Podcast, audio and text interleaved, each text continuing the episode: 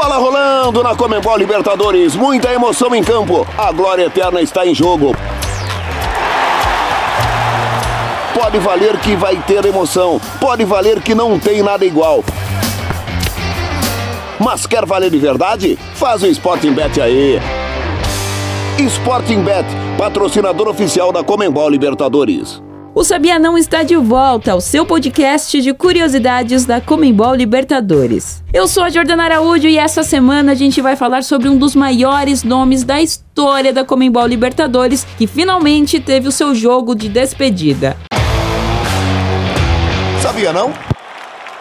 O podcast de curiosidades da Comembol Libertadores.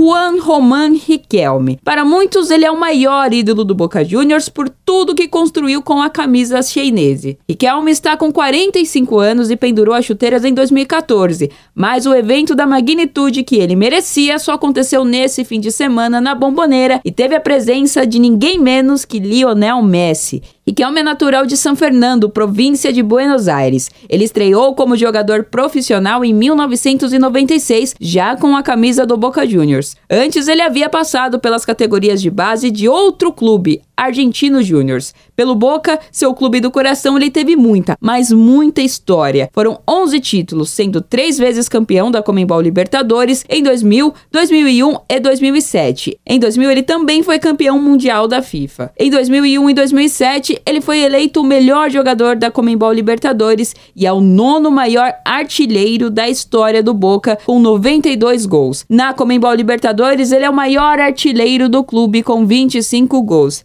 Riquelme também é o sexto jogador que mais atuou com a camisa do Boca. Não por acaso, ele é considerado uma lenda da Comembol Libertadores e um dos camisas 10 mais importantes da história do torneio.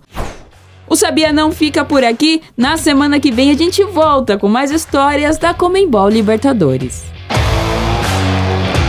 Este foi o Sabia Não. Podcast da Comembol Libertadores, apresentado por Sporting Bet.